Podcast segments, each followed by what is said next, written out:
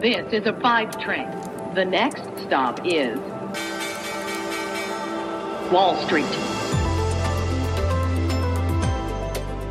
Hallo nach Deutschland und herzlich willkommen zu Wall Street Daily, dem unabhängigen Podcast für Investoren. Ich bin Sophie Schimanski und zusammen schauen wir als erstes mal auf den Handelsmorgen hier bei mir in New York. Die Aktien fallen an diesem Dienstag jetzt äh, die zweite Sitzung schon in Folge. Sowohl der Dow als auch der SP 500 eröffnen jeweils unterhalb ihrer jüngsten Höchststände. Die zyklischen Reise- und Freizeitwerte, einschließlich Fluggesellschaften und Kreuzfahrtunternehmen, geben hier nach. Das übersetzt sich aber nicht in steigende Tech-Aktien aktuell. Auch äh, der Nasdaq fällt. Die Benchmark-Rendite für zehnjährige Staatsanleihen hat sich ein bisschen eingependelt auf immer noch 1,6 Prozent, also immer noch recht hoch. Liebe Freunde, die Börse ist keine Einbahnstraße und wir sind in den letzten Wochen mal richtig steil gegangen. Beim Dow in den letzten vier Wochen ging es von Rekord zu Rekord. Gestern dann mal ein kleines Verschnaufen zum Auftakt. Das ging einher mit verschiedensten Meldungen aus den USA, beispielsweise bei Tesla. Elon Musk hat sich zum Unfall geäußert. Dann schauen wir uns mal das nächste Unternehmen an, das Zahlen liefern wird heute Abend. Netflix. Ist ja ein klarer Gewinner der Pandemie. Da wäre es doch bedauerlich, nicht dabei zu sein. Wir sprechen heute über den jüngsten Tesla-Crash, der zwei Leben gekostet hat und natürlich auch Fragen über die Technologie aufwirft. Wir schauen auf die Earnings, die es vor Handelstart von Johnson Johnson gegeben hat. Netflix meldet Zahlen nach Handelsschluss und wir schauen, worauf ihr euch einstellen könnt. Es gab ein frisches Downgrade äh, für Nike von der Citigroup, darauf gucken wir auch.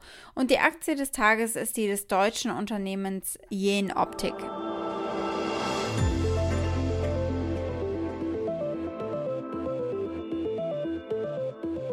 Blicken wir als erstes auf den Tesla-Crash vom Wochenende, der für zwei Männer tödlich geendet ist. Wir sprechen in diesem Podcast über die Auswirkungen für die Technologie und äh, die Tesla-Aktie. Der Vorfall wird nun untersucht. Im Mittelpunkt steht natürlich die Frage, ob der Tesla Autopilot schuld war, äh, dass das Fahrzeug in einen Baum gekracht ist. Tesla und Elon Musk sagen nein, das zeigen die Daten des äh, Logbuchs des Fahrzeugs. Der Autopilot sei gar nicht angewiesen und das Fahrzeug habe auch nur über eine ältere Version verfügt. Nur aktuell scheint es, niemand habe im Fahrersitz gesessen. Einer der beiden Männer saß im Beifahrersitz und der andere auf der Rückbank. Hier in den Nachrichten ist es natürlich ein Top-Thema, was jetzt weiter geschieht.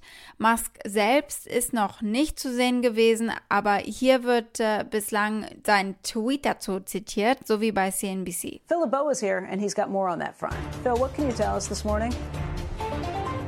Uh, Becky, we may have some more developments in the next day or two, whether or not we get any type of resolution or greater clarity.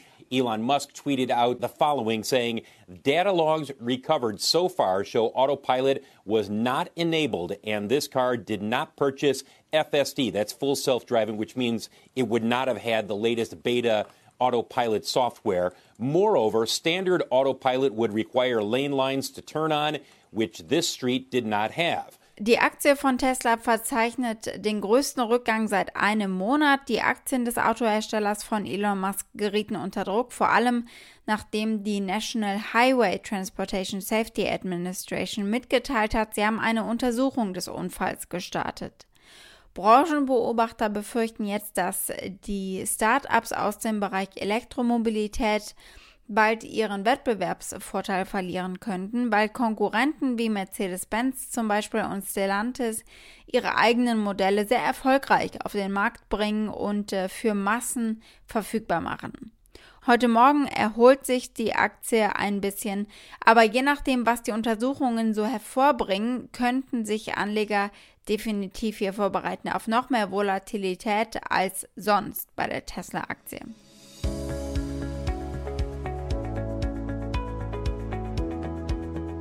Blicken wir als nächstes auf den Pharmakonzern Johnson Johnson. Da gab es vorbörslich Ergebnisse und gerade kam auch die Meldung, dass die Europäische Arzneimittelbehörde grünes Licht für den Impfstoff nun auch bei euch gegeben hat.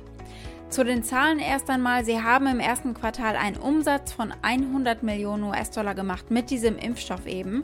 Eine Entscheidung, ob und wann wieder in den USA mit Johnson Johnson geimpft werden kann, sollte an diesem Freitag getroffen werden. Da kommt ein Expertengremium zusammen, das das Zentrum für die Kontrolle und Prävention von Krankheiten berät, das CDC. Äh, das sagt Anthony Fauci, der die Regierung seit Anfang an beraten hat in der Pandemie. Dabei werden sie untersuchen, ob es einen gemeinsamen medizinischen Faktor gab bei den Frauen, die den Impfstoff nicht vertragen haben. Well, they want to see if there's any clues of other things going on. For example, if they're going to make a decision to go forward and say, you know, we looked at this, if they find some common denominators among the women who were involved that might be synergizing and essentially enabling this type of an adverse event, they may know that for those who don't have that, it may be much safer. There may be clues when you go down and really get granular about every single case. In addition, they want to look at what some of the mechanisms are. The mechanisms may give some insight as to what is going on. Der Pharmakonzern selbst ist optimistisch, dass es in den USA bald weitergehen kann. Er sei auf dem besten Weg, die Pause zu beenden, sagte ein Topmanager am Dienstag.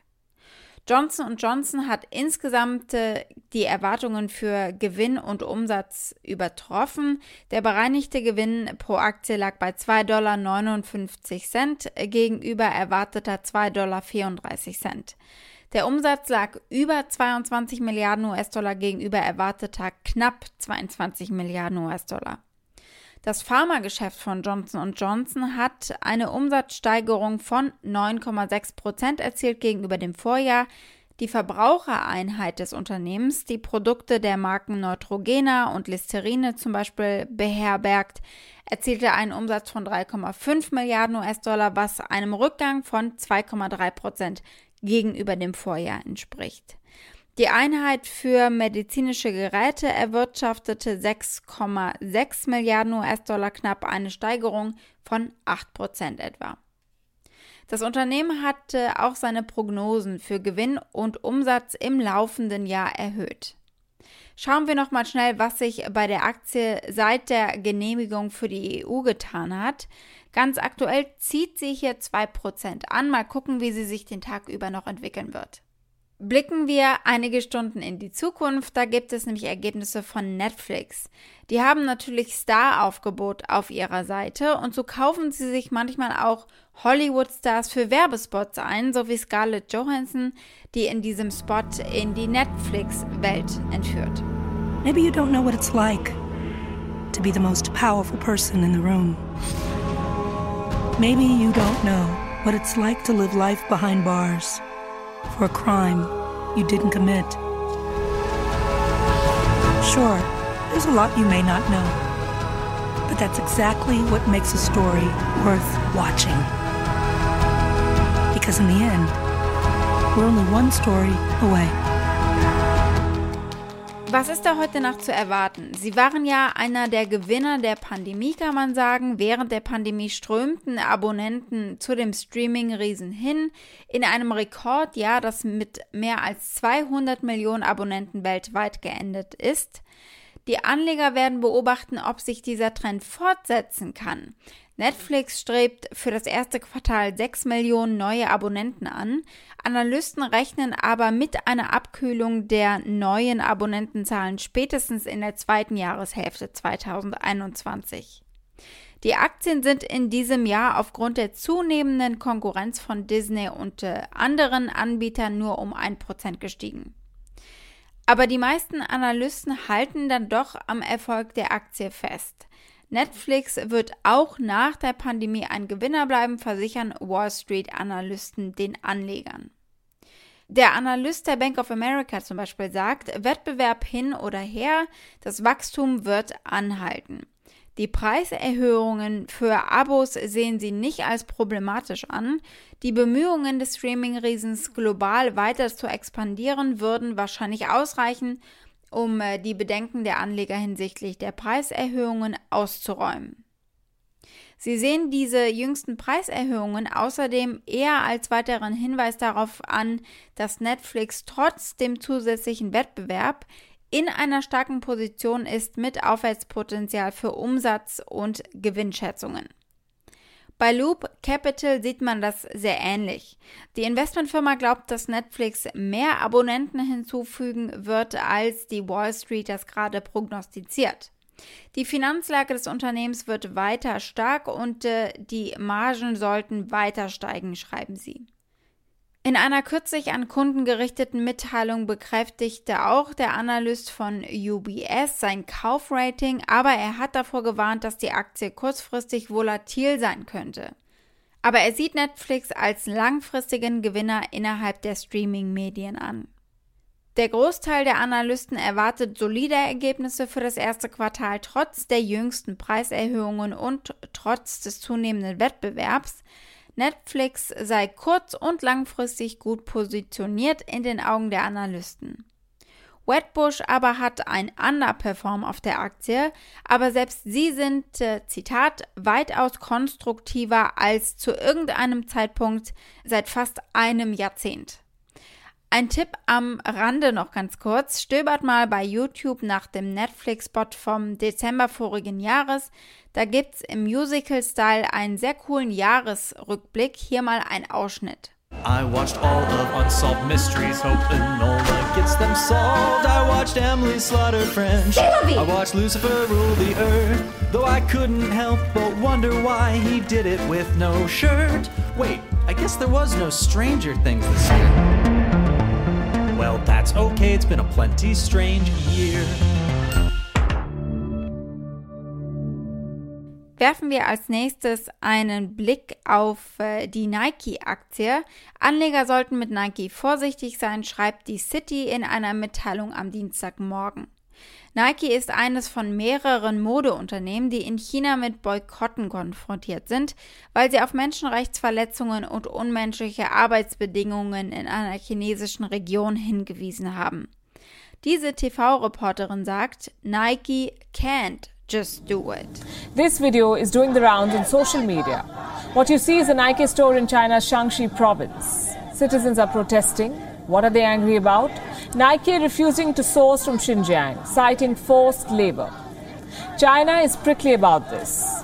Nike can't just do it. Das hat bereits Druck auf die Aktie ausgeübt natürlich, die Mitte März noch bei 145 US-Dollar je Aktie gehandelt wurde eben und am Montag nur noch dann auf 132 Dollar schloss. City hat die Aktie nun vom Kauf auf neutral herabgestuft und führt Bedenken an, hinsichtlich dieser Boykotte als Hauptgrund eben. Während wir an das langfristige Wachstum und Margenausweitung von Nike glauben, sehen wir kurzfristigen Druck auf Umsatz und Marge aufgrund der Verlangsamung der Nachfrage in China. Das heißt es in dieser Notiz von City. Das Unternehmen senkte sein Kursziel für die Aktie von 160 US-Dollar auf 140 US-Dollar damit ist City sehr viel pessimistischer als der Rest der Wall Street. Das durchschnittliche Kursziel für Nike liegt bei 166 US-Dollar pro Aktie.